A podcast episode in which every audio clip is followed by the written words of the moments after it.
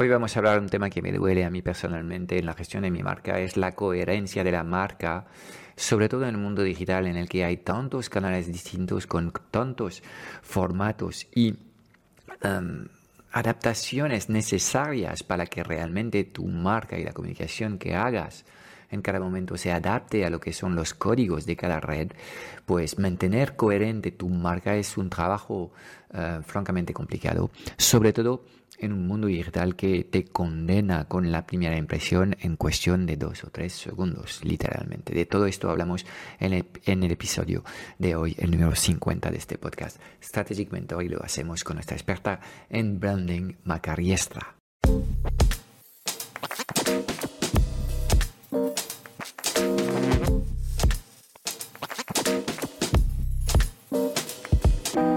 90% de las preguntas que tienes hoy como emprendedor en el mundo digital se centran alrededor de una única pregunta. ¿Cómo diseñar una comunicación tan poderosa para poder atraer a las personas correctas hacia tu plataforma digital y venderles sin apenas esfuerzo? Sin un marketing que conecta, no conseguirás transformar a nadie. Esta es nuestra misión, que conectes con tu esencia para que encuentres tu voz y atraigas de forma natural a los clientes ideales que quieres ayudar. Bienvenido en el podcast Strategic Mentor. Te enseñamos el arte de poner tus talentos a brillar para ayudar a los demás.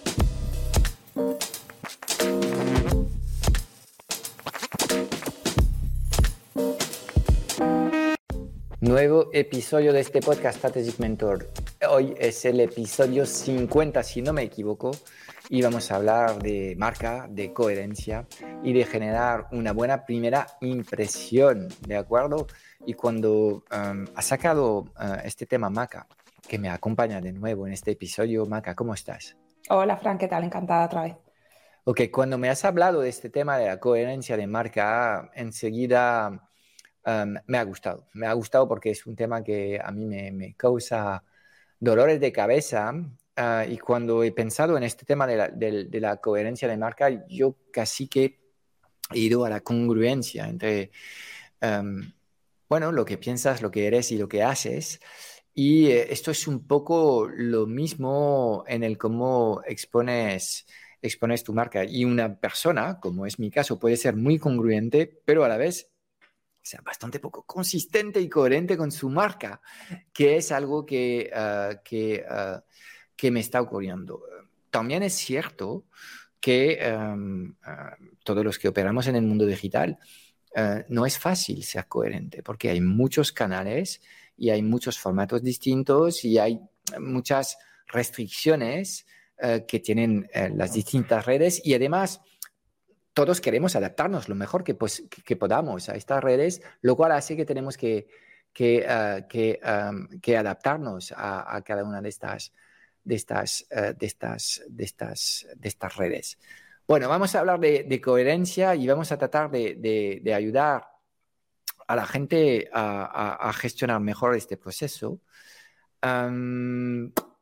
Y vamos a empezar hablando de impactos o puntos de contacto, que es algo que uh, hablamos mucho en el mundo digital. ¿Nos cuentas un poco qué es este tema de los puntos de contacto, Maca?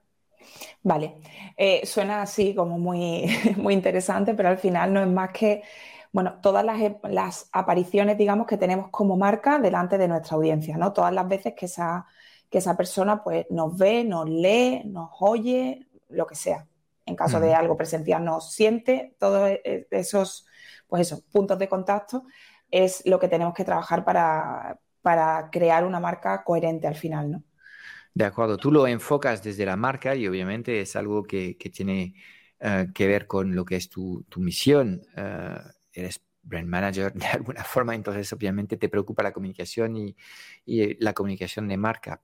Uh, yo lo voy a enfocar más desde el, el, lado de las ventas y obviamente estos puntos de contacto son importantes porque en el mundo del marketing se dice que hace falta siete o ocho impactos o puntos de contactos previos con una marca antes de que un cliente considere uh, comprar algún producto de una marca. Entonces, uh -huh. como podemos ver en este proceso, que podemos abordar desde la faceta de la marca o desde la faceta del marketing y las ventas, hay dos elementos distintos y vamos a hablar en detalle de estos dos momentos. Está el primer punto de contacto, es como la primera cita, ¿no? Puede ser muy bonito o desastroso, y de esto vamos a hablar en unos segundos. Y luego está los, los, los impactos siguientes, que es el donde se construye o no una relación, y eh, obviamente esta relación podía prosperar hacia una meta deseada por ambos, ambas partes. ¿Okay? ¿Es, ¿Es correcto el símil? Sí, perfecto. Ok, pues vamos con la primera impresión, uh, Maca. Desde tu, tu perspectiva como um, comunicación de marca, ¿qué es la, la, primera impresión y cómo funciona? Pues lo primero es que es algo que solamente tenemos la oportunidad de conseguir una vez, ¿vale? Entonces, eso es muy importante, parece una, bueno, es una obviedad, pero es que a veces se nos olvida. Entonces, eh, es la sensación que causamos la primera vez que una persona entra en contacto con nuestra marca, ¿no? Eh, lo que decía es importante porque solo la podemos generar una vez y es algo que perdura, ¿vale? Es algo que es muy difícil cambiar si las, perdona nada de palabra, pero si las has cagado, Entonces, eh, cambiar esa primera impresión es complicado. Entonces, hay que cuidar todos los puntos de contacto porque, al menos que lo hagas de una manera muy controlada, nunca sabes cuál va a ser ese primero que haga que, la persona se lleve esa primera impresión, ¿no? Mm, entonces, traduciendo un poco lo que estás diciendo, hay que cuidar muy, bien todos los puntos de contactos. Ok, ¿qué sería esto de forma concreta? Estamos hablando de, la imagen que dejas en tu web, por ejemplo. Web, publicaciones en redes sociales, una llamada por teléfono, una reunión, un correo, mm, todo. Todo. Absolutamente todo. En, efecto, esto es, es una caja de Pandora. Una vez que la abres, salen más cosas y podríamos pensar hasta eh, en, la indumentaria de las personas que trabajan contigo en un evento presencial, etcétera, etcétera. Esto es, infinito mm. eh, y obviamente aquí cuando estás eh, topándote con personas nuevas, como bien has explicado, solo tienes una oportunidad de hacerlo bien o mal. Ok, cuando además estamos trabajando de forma prioritaria en canales digitales, pasan dos cosas que nos, nos hacen este trabajo de, de tener, de dejar una buena primera impresión aún más complicada que en el mundo offline. ¿Cuáles serían estas dos cosas? Bueno, por un lado tenemos menos tiempo que en el mundo offline, eh, porque bueno, online ya sabemos cómo vamos todos. Abro, cierro, abro, cierro, abro, cierro. Entonces, tienes muy poquito tiempo. En teoría. la gente nos condena muy, muy rápido en el mundo. Muy rápido pero es normal, nosotros mismos también lo hacemos. Dicen que son siete segundos, a mí me parece súper generoso, la verdad. Súper generoso, yo diría. Creo que, se corta una cabeza mucho más rápido, sí. Mucho más rápido, mucho más. Porque al final, bueno, yo creo que a todos nos ha pasado, es muy duro cuando, lo, cuando pasa con nuestra propia marca, pero a todos nos ha pasado entrar, por ejemplo, en una web, que es mi mundo un poco, ¿no? Eh, entrar en una web de estas obsoletas de, de los 80 y es que abres, cierras. O sea, igual puede ser el, mejor profesional del mundo, pero es que no le vas a dar ni esto de oportunidad. Y eso pasa con todo, ¿no? Al final mm, tiene que ser súper rápido y luego que hay muchísima competencia. Entonces tienes que ser lo suficientemente ágil como para en súper poco tiempo, mm, digamos, hacer que tu mensaje llegue. Y me refiero tanto a nivel de comunicación pura y dura, o sea, de copy y demás, a, a nivel visual. O sea, eso tiene que enganchar de alguna manera en tiempo récord. Y es cierto que estos, estos dos, dos, elementos que mencionas son completamente específicos al mundo digital, porque si plasmamos un, un, punto de contacto más tradicional, presencial, donde un cliente entra en, una tienda, bueno, si se acerca el vendedor o la vendedora, es poco probable que el cliente, sin abrir la boca, cuando el vendedor eh, le pregunta, ¿quieres ayuda o buscas algo? Eh, salga corriendo de la tienda sin decir nada. Es poco corriente. Como personas no vamos a hacer esto porque parece sumamente raro. No obstante, en el mundo digital es como la norma, ¿no? Es, es, completamente loco pensar esto, pero, pero realmente es así. Y luego, normalmente, cuando estás en un mundo presencial, pues, ok, puedes llegar a tiendas el sábado por la tarde que están llenas de gente y es, bueno, para mí es un agobio, así que no voy. Pero bueno, em, normalmente... Em, hay menos, menos competencia en cada momento para dejar una buena, una buena, eh, una buena eh, impresión. En el mundo digital, la gente está súper solicitada y en cada momento, en un minuto, van a tener 17 solicitudes distintas de marcas y esto hace que obviamente los tiempos de atención son hiper cortos. Y antes hablabas de, ok, eh, dejamos cargar la web eh, y tomamos la decisión porque el diseño es feo. Ok, eh, ocurre, pero hay algo peor que ocurre, es que la, página tarda en, cargarse a los dos segundos. Ni hemos visto el diseño que ya, ya hemos dicho chao bambino, ¿sabes? Pero totalmente, vamos. Entonces, claro, el nivel de, de, aguante eh, relacionado con, la paciencia en el mundo digital es cercano al, al cero absoluto. Sí. Hay que estar muy fino, desde luego, para captar la atención. Claro, entonces hay que aceptar que en estos procesos, digamos, la tasa de desgaste va a ser altísima de todas formas. Y a mí esto me cuadra porque en la vida real tampoco podemos gustarle a todos, ¿verdad? No, no, está claro que no. Sobre todo, además, si hemos trabajado bien todo nuestro avatar, mm, público objetivo y demás. Eso es. una persona en concreto. Llega, llega, un momento en el que, bueno, tenemos que aceptar que en este proceso de, dar, a, dar, a, conocer la marca, muchas personas al final no van a, a encajar ni, ni, ni cuajar con, con, la propuesta que tenemos y es completamente natural y no iba a ser un problema en sí. El tema es delegar a suficientes personas para tener un subcolectivo de estas personas que al final conectan con la marca. Ok, ahora que eh, la gente entiende mejor lo que es el contexto y, la dificultad de este proceso, ¿cuáles son tus consejos para maximizar el impacto de una primera impresión? ¿Cómo, cómo tratarías de hacerlo mejor? Bueno, eh, lo primero, si estamos hablando, por ejemplo, de la web, a nivel técnico hay muchas cosas que hay que cuidar. O sea, eso ya me saca un poco del diseño y del branding y todo eso. Lo que has dicho, tu velocidad de carga, optimización, que sea responsive. O sea, hay un básico para funcionar en el mundo online que no nos lo podemos saltar y es la parte técnica que esté puesta hmm. bien, optimizada y demás. Eh, a nivel de diseño. Traduciendo lo que dices, porque quizás hay gente que, no sea tan, tan, tan acostumbrada a estos términos, pero lo que queremos es que la web cargue rápido, ¿no? Lo siguiente, y que además funcione en todos los dispositivos igual de bien. Exacto. Tableta, móvil. Tableta o, una pantalla grande como como una que, que, puede, puedes tener en tu, en tu ah, PC de, de, oficina. Okay. Eso partiendo de la parte técnica y ya suponiendo que eso lo tenemos controlado. Eh, luego al final, en ese momento que tenemos que comunicar, hay dos cosas que entran en juego, que una es eh, la parte visual y otra es la comunicación a nivel de texto, de copy, ¿no?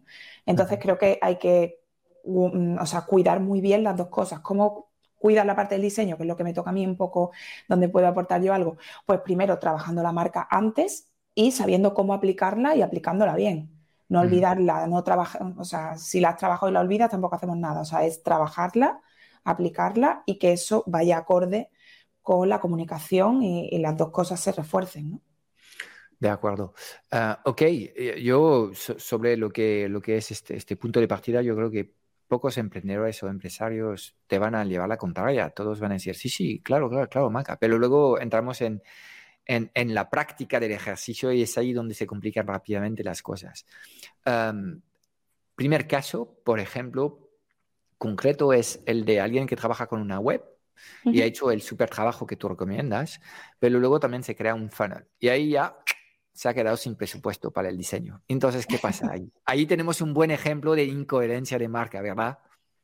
¿Verdad? Que de repente entras en un submundo dentro de la web que todo es distinto. Y seguramente todo siga una plantilla de otra aplicación y, y, todo se parece a otras cosas que has visto en otros emprendedores y esto creo que nos suena a todos. Vale, Entonces... sí, sí, quería sacar este tema porque obviamente en, el, lado del, marketing directo, del, marketing digital, las cosas se tienen que hacer súper rápido, pero obviamente el primer que paga los platos rotos, ¿quién es? El diseño. ¿Ok? Y, em, según tu, tu, experiencia, el diseño importa en las tasas de conversiones también. Claro que sí.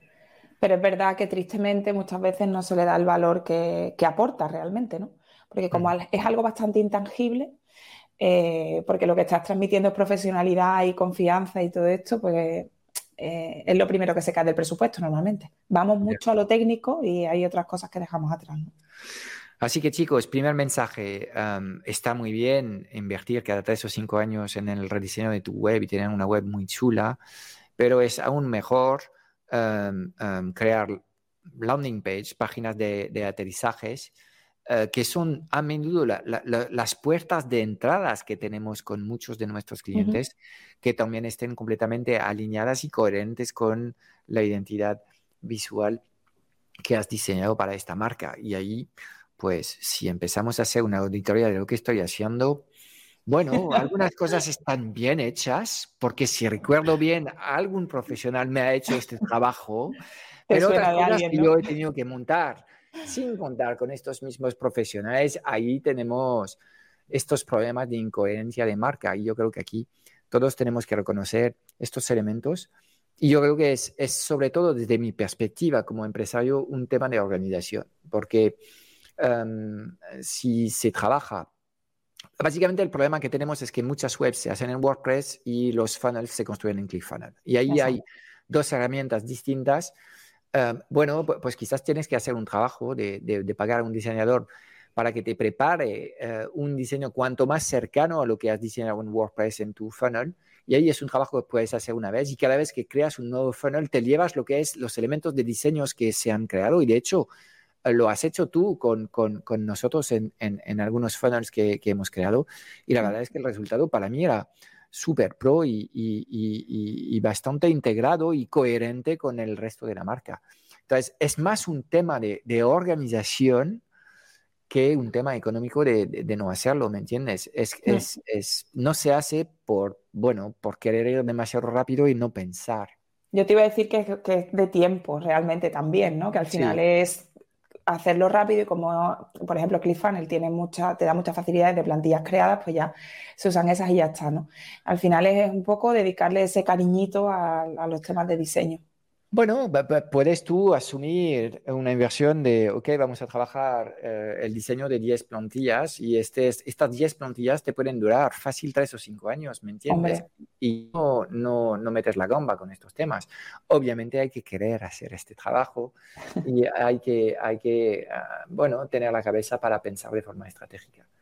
Ok, hemos hablado del tema de la primera impresión. Ahora quiero hablar de los impactos siguientes Ah, y quiero que nos expliques un poco, una vez que hemos conseguido superar eh, esta primera, eh, este primer desafío de la primera impresión, y yo te he explicado que ahí mm, la tasa de pérdidas que hay en este proceso es muy alta. Si, hemos, si somos supervivientes y que realmente hay impactos siguientes, ok, ¿cómo actúa una buena marca eh, en ayudarte a, a, consolidar la relación que estás creando con, con tus prospectos o tus preclientes?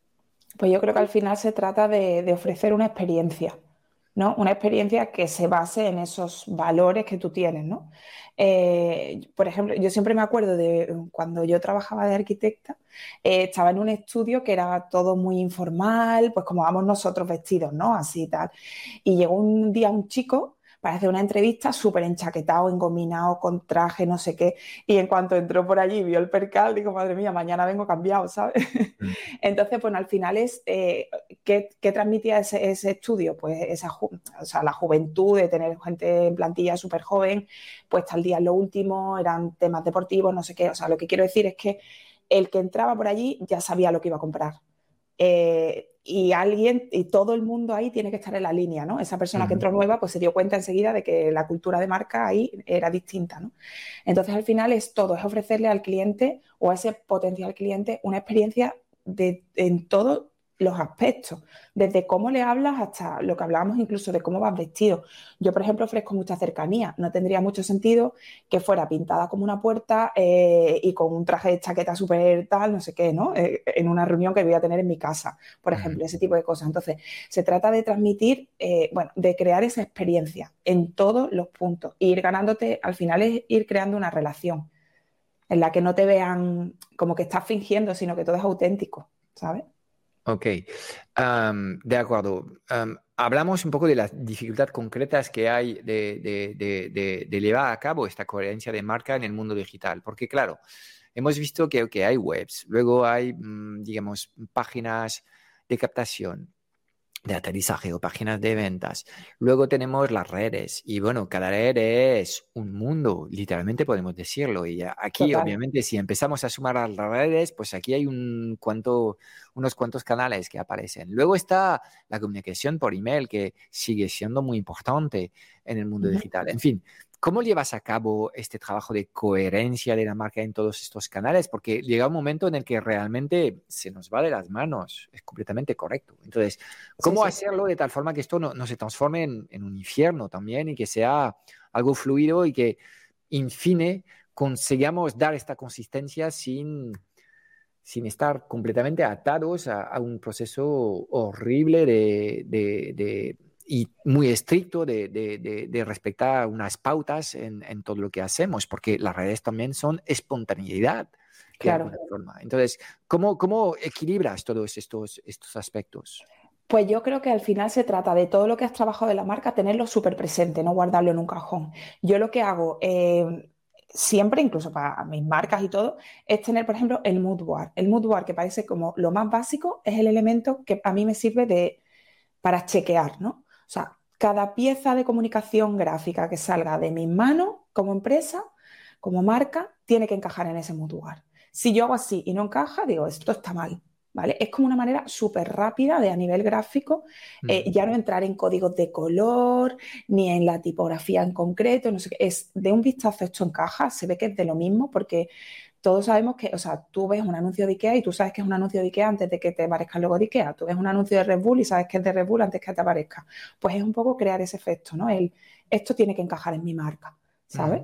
Y mm, a nivel visual es una manera súper rápida y casi tontorrona de, de, por un lado, estar abierto a crear, a no ser lo que dices tú, muy estricto, ¿no? Siempre las mismas plantillas, siempre lo mismo tal, dejar un poco el pie a la espontaneidad, pero sin salirte de, sin salir, sin sacar los pies del tiesto, digamos. Mm. bueno, hemos hablado de, algunos ejemplos de, problemas de, coherencia de marca y hemos hablado del tema de ClickFunnels WordPress. Um, yo uno de los ejemplos también más coherente que más claro que veo es el tema de, la comunicación por email. Uh, algunos intentan ahí colocar algo de diseño en sus correos, pero bueno, esto desata unos problemas de entregabilidad de los correos que hace que es difícil eh, mantener la coherencia de marca en, en, en, en el correo electrónico. ¿Tú, ¿Tú, qué consejos tendrías, digamos, en este canal concreto del, del, del, email marketing para tratar de hacer lo mejor que se pueda, sabiendo que es, es un canal especialmente jodido, según lo veo? Sí, porque es lo que dices tú, Fran. Al final la entregabilidad, lo que, o sea, lo que mejor funciona es como un email que tú mandaras a un amigo, ¿no? Eso es lo que mejor funciona y evidentemente ahí no metes, no metes nada, ¿no?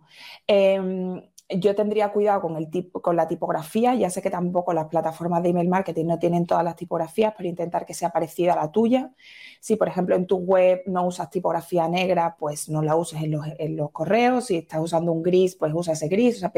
esos pequeños toques. Los botones, por ejemplo, pues usa los mismos botones que en tu web. Y usar un pequeño pie de email, de, email eso sí que lo haría. Ok. Pero poco más, realmente.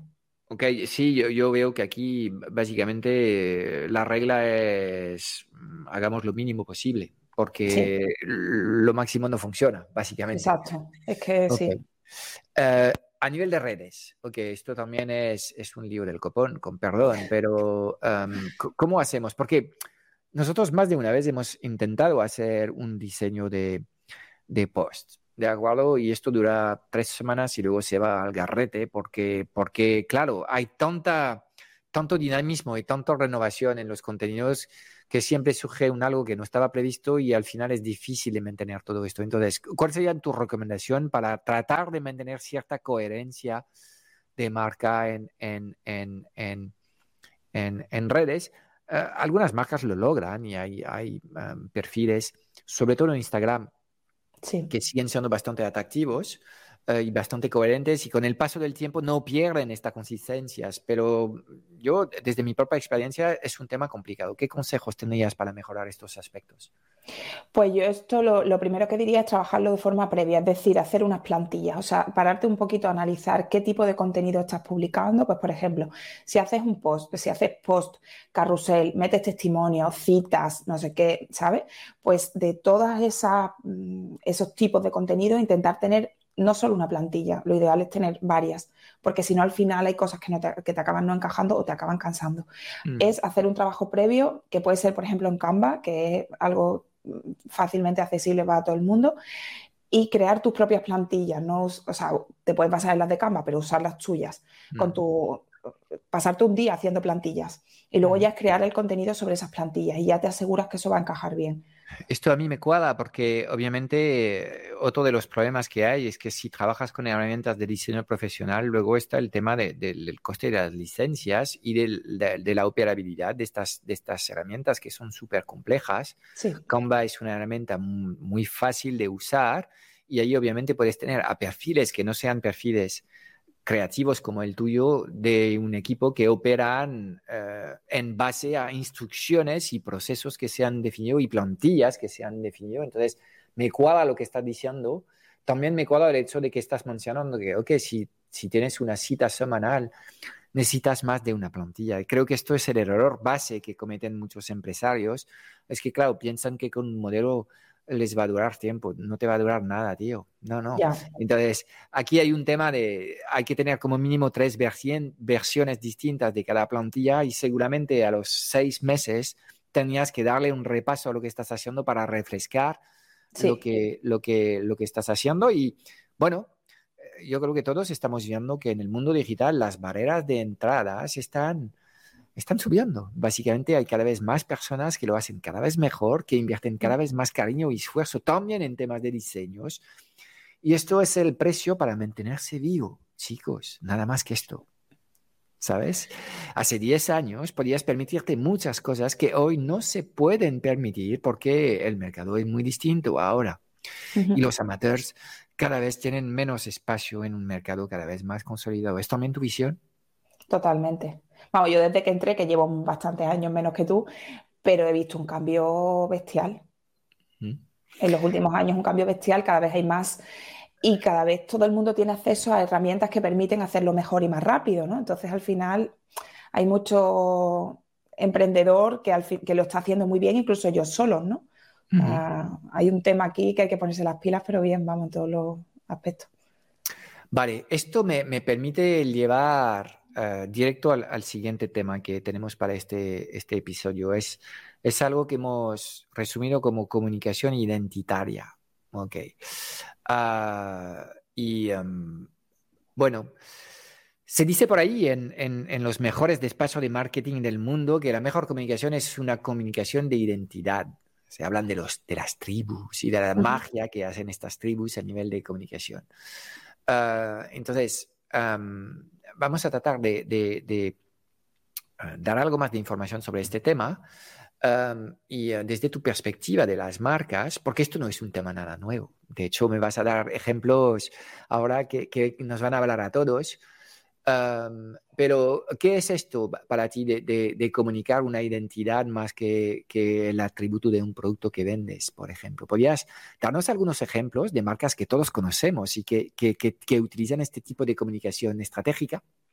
Sí, eh, lo primero me parece, digamos, la forma más inteligente de, comunicarse como marca, porque al final el, producto llega a ser algo, o el producto o el servicio pasa a ser algo secundario.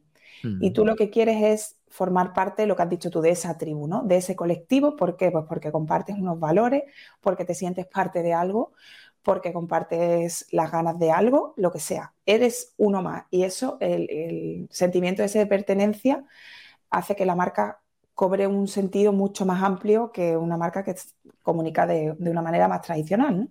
A mí aquí mm, el, genio más absoluto como marca me parece Apple, porque Apple saque lo que saque, el día antes tiene colas en todo el mundo y tiene los productos agotados. Cuando la gente ni lo ha podido probar, cuestan una millonada, da igual que no te haga falta, pero quieres tener un Apple, ¿sabes? quieres tener tu tu iPhone nuevo o quieres tener tu no sé qué nuevo, ¿no?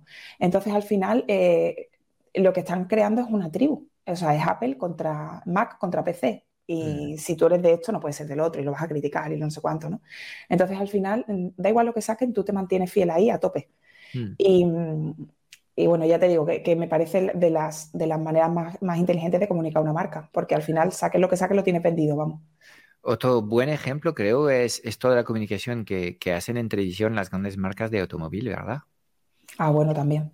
Ninguna auto te, te está, te está vendiendo uh, una funcionalidad de su producto. Nada. ¿Te, ¿Te, gusta conducir? Te venden la libertad, te venden la potencia, te venden otras cosas, ¿me entiendes? Sí, sí, uh, sí, total. Y además lo hacen uh, donde obviamente aparece el producto en, en las imágenes, en, en, los visuales, pero realmente lo que te venden es uh, una experiencia y uh, ahí están haciendo su trabajo de como un imán de atraer a las personas que quieren este estilo de vida. Y también ahora que has dicho lo de la libertad, eh, supongo que lo has visto, ING, los nuevos anuncios que están haciendo de, para nómadas digitales, por ejemplo, cómo están creando ahí la cuenta nómina sin nómina, no sé cuánto, no sé qué, y están haciendo ahí, bueno, una tribu también brutal, que es, es, es, vamos, que todos van, las grandes marcas van todas por ahí. Entonces, quizás porque esto enlaza bien con lo que estamos diciendo y, y del cambio que ha, que ha, ocurrido en el mercado en los últimos 10 años. Mira, yo he empezado en un mercado donde no había nada era un territorio virgen. Estaba yo solo ahí gritando. Con eco. En 2010. Y, y, la gente dice, pero ¿qué le pasa a este tío? Y además habla mal castellano. ¿Qué, qué está diciendo? Habla de infoproductos. ¿Qué mierda es esta? Entonces, realmente creo que, que, he empezado muy solo en un mercado y, y, las promesas que funcionaban en 2010, como por ejemplo ganar dinero en Internet, obviamente con el paso del tiempo han dejado de funcionar. Entonces, lo que ha habido es que la promesa base se ha escalado. Entonces, ¿qué, qué ha pasado? Pues, te ayudo a hacer cinco cifras con tu lanzamiento, y seis, y siete, y ocho, y diecisiete cifras ahora, porque ya, claro, una vez que entras en este camino, pues no hay forma de parar esto. Las promesas se hacen cada vez más locas y obviamente las promesas locas son malas. Malas uh, porque luego tienes que entregar lo que vendes, ¿sabes? Entonces, se ha creado más adelante lo que es un mecanismo único. Entonces, esto es un tema de marketing, de consolidación del mercado. Promesas, escala de promesa, mecanismo único. Esto es, sí, yo tengo una forma única de hacer las cosas. Es mi salsa secreto, el ingrediente secreto Kung Fu Panda, ¿sabes? Sí, pues sí. Eh, esto es lo que es el mecanismo único. Y bueno, algunos lo hacen a través de una llamada de venta, el closing de venta, otros con un webinar, un copywriting. Yo soy el rey para enseñarte a hacer estas cosas. Ok, bien, y ha pasado con el mecanismo único lo mismo que con la promesa. Luego hemos escalado el mecanismo único. Ok, si yo uh, lo hacía a través de un closing de venta, ahora yo voy a hacer el closing para ti. Esto es escalar el mecanismo único. Es que yo lo hago para ti. El problema de esto es que para el emprendedor es que ya tienes a alguien que hace tu trabajo. Entonces debías pagarle el 50% de todo lo que se cobra en el, en, el, en el negocio. Y obviamente la gente no está dispuesta a dejar el 50% de su negocio. Entonces el mecanismo único no es que no funcione, es necesario, pero cuando lo quieres escalar, realizar tú este proceso, pues es difícil. En otros sectores funciona muy bien. En las dietas, por ejemplo. Una vez que has elegido tu dieta, y esto sería el mecanismo único, hay muchas dietas, eliges la que te va. Yo quiero una dieta keto. ¿Qué hacen para escalar la promesa? Te entregan la comida a casa. Esto es lo que está haciendo para cada vez la gente hace menos, el servicio es más avanzado y esto pasa en los mercados consolidados. Esto es lo que pasa. Pero lo que te queda en el final del proceso para todos los mercados es la, la identidad. Y al final llega un momento en el que eres inaudible en el mercado porque hay tanto ruido entre promesas, escala, mecanismos únicos, escalas del mecanismo único, que llega un momento en que la gente ya no presta atención. Y lo único que, te, que se queda ahí es lo que estamos hablando ahora, la identidad. ¿Quién soy?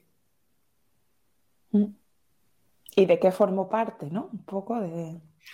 Y ahí obviamente es lo que tenemos que ser capaz de expresar tanto a nivel de marca como a nivel de contenido. Y es por eso que um, he decidido traerte al Club Strategic Mentor, porque estamos en un nivel de consolidación del mercado digital que ahora mismo justifica que se hagan inversiones mucho más serias en diseño. Obviamente, el cómo comunicas y la comunicación estratégica, el copywriting, más que nunca son importantes. Entonces, la profesionalización, digamos, de tus textos es un proceso que creo que los emprendedores han visto y entienden.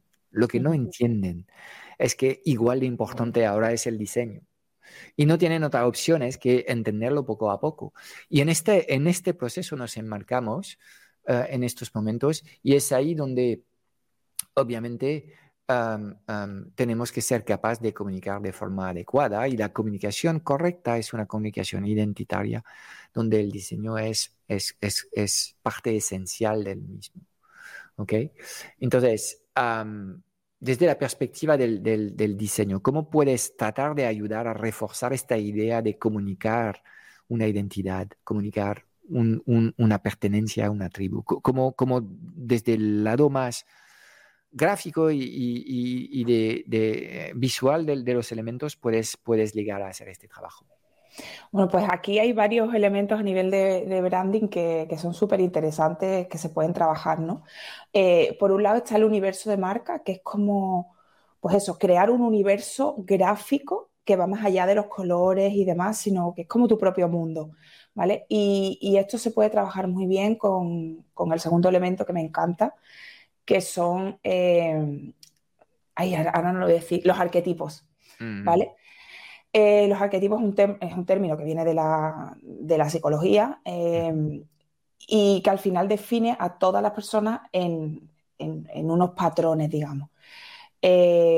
Es difícil ser un patrón puro, pero todos tenemos partes de, ¿no? Entonces, pues puede ser el héroe, el cuidador, el villano, el explorador, en fin, hay Cuando te decía que, no sabía si cuando hablaba contigo hablábamos de diseño o de, o de, psicología de coaching, tenía mucha razón, porque al final estamos viendo que todo, todos los puntos, los caminos se están uniendo.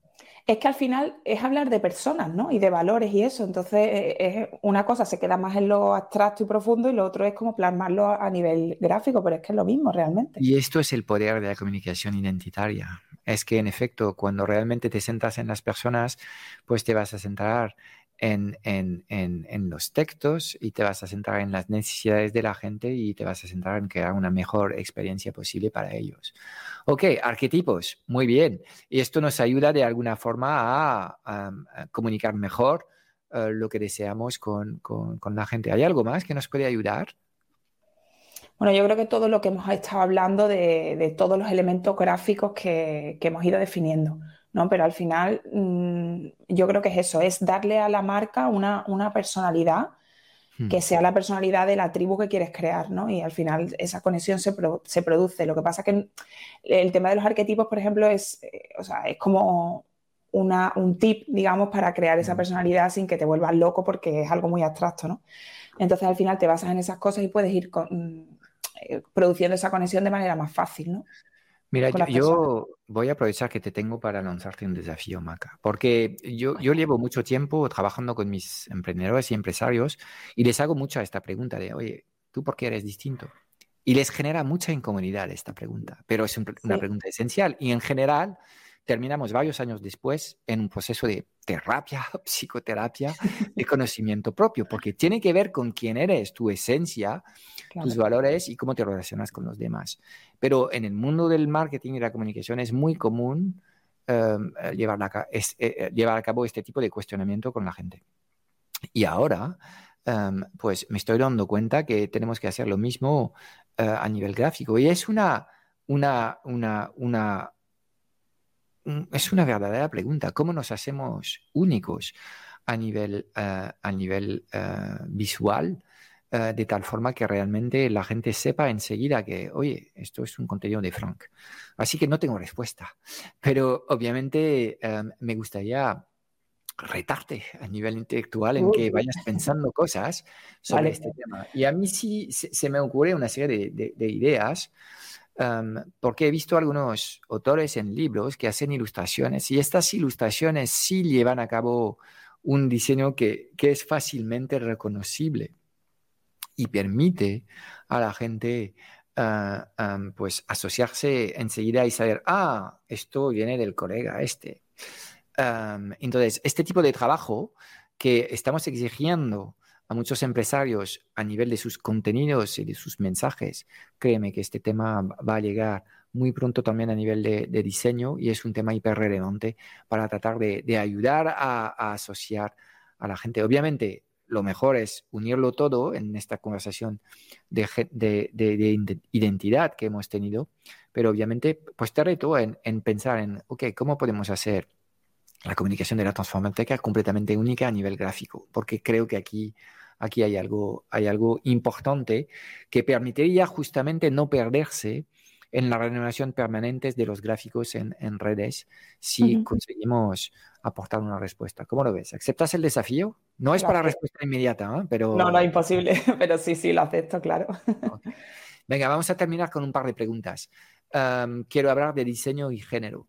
Desde tu propia perspectiva, tu experiencia, ¿crees que hay un, no sé si un problema, pero crees que básicamente las mujeres valoran mucho mejor sus marcas que los chicos? Hablamos de, emprendedores y empresarios, ¿sí o no? Pues mira, no me gusta mucho generalizar en esto, pero sí que es verdad que he visto patrones que se repiten. Eh, en las marcas que empiezan suelen valorar el diseño muchísimo más las chicas, las mujeres. Mm. De hecho, hay muchas mujeres que no se atreven, digamos, a salir al mercado hasta que está todo perfecto a nivel de diseño. Mm. Y en cambio, eh, sí que me pasa que los hombres sí que he visto que lo valoran, pero igual necesitan más tiempo. O sea, primero a lo mejor salen con algo, digamos, así un poquito de estar por casa. Valiente, inconsciente, chapucerillo, diría yo. Mm. Y al cabo del tiempo se dan cuenta que eso es importante y lo trabajan. Es un poco por establecer un patrón, que ya te digo que no me encanta generalizar en esto, pero sí que es verdad que es algo que he visto que se repite bastante. Ok. Em, luego, para todos que todavía están dudando si invertir o no en su marca en aspectos visuales, ok, ah, ¿qué puede hacer para un pequeño negocio una marca bien trabajada, una marca trabajada con cariño? Pues aquí hay como un caminito, ¿vale? Yo creo que lo primero, transmites coherencia y profesionalidad. Esto se traduce en que generas confianza a tus potenciales clientes y esto acaba en ventas. Y en más ventas y mejores ventas porque son tu público objetivo, digamos, tu avatar, ¿vale? Tu cliente ideal. Con lo cual, al final, digamos que el camino acaba en más, y mejores ventas, así que creo que merece bastante la pena trabajarlo. Ok, ¿qué tipo de mensajes envía un emprendedor, un empresario que no cuida su marca? Eh, pues a ver, la cosa es que una, o sea, la marca se va a generar sí o sí, porque una marca al final es lo que, o sea, la sensación o la percepción que, generas en otra persona, ¿no? es decir, que cuando no haces nada ya estás haciendo algo. Ya estás haciendo marca también. Mm. Simplemente la estás dejando al azar. Si mm. no haces nada, lo dejas al azar, con lo cual a saber qué, estás transmitiendo. Si la trabajas y lo haces de manera intencional, pues puedes, digamos, controlar eso e intentar transmitir lo que realmente quieres transmitir. Con lo cual, mm, creo que hay una diferencia grande, porque marca vas a tener sí o sí, en cuanto salgas al mundo. Sí, yo desde mi perspectiva de, la responsabilidad propia y de tomar decisiones en mi vida, pues obviamente este mensaje encaja y bien, tienes dos opciones, no haces nada, pero en este caso no, tienes el control o tú controlar lo que es el, el rasgo y, el legado que dejas en el mercado. Yo creo que es mucho mejor tomar las riendas de las cosas. Quiere dirías a un empresario que tiene claro que tiene que producir contenidos para ser visible en el mundo digital, pero que no, no parece muy dispuesto en invertir en, aspectos visuales para comunicar. Pues que al final van a tener un retorno sea, rápido. Es una, o sea, es uno de los elementos más importantes de la comunicación. O sea, están las palabras y está la parte gráfica. Entonces, ¿por qué trabajar mucho una y dejar la otra al azar? El 50% lo estás descuidando. No tiene sentido. Sí, es como un desperdicio, ¿no? Tienes muy claro, que estás haciendo una cosa, pero al final, mm, bueno. Hay una pata que, está, que no la estás trabajando, ¿no? Sí. Mm. Ok, ¿cuál sería tu mejor consejo para tratar de actuar de forma más coherente con tu marca, sobre todo para los que operamos en el mundo digital? Vale, pues eh, por supuesto trabajar la identidad visual corporativa, tener un documento recopilatorio, no guardarlo en un cajón, sino tenerlo súper a mano, te lo clavas con una chincheta enfrente de tu escritorio y chequea siempre que todo lo que salga de tus manos a nivel de marca, a nivel visual, encaje en ese documento. En cuanto no está encajando, es que ya está perdiendo la coherencia. Siempre tiene que encajar ahí. Para eso el, el es fundamental, pero luego todo el tema. Eh, de colores y todo eso, ¿no? Todo tiene que seguir la misma línea y no cuesta tanto realmente tenerlo presente y ya está.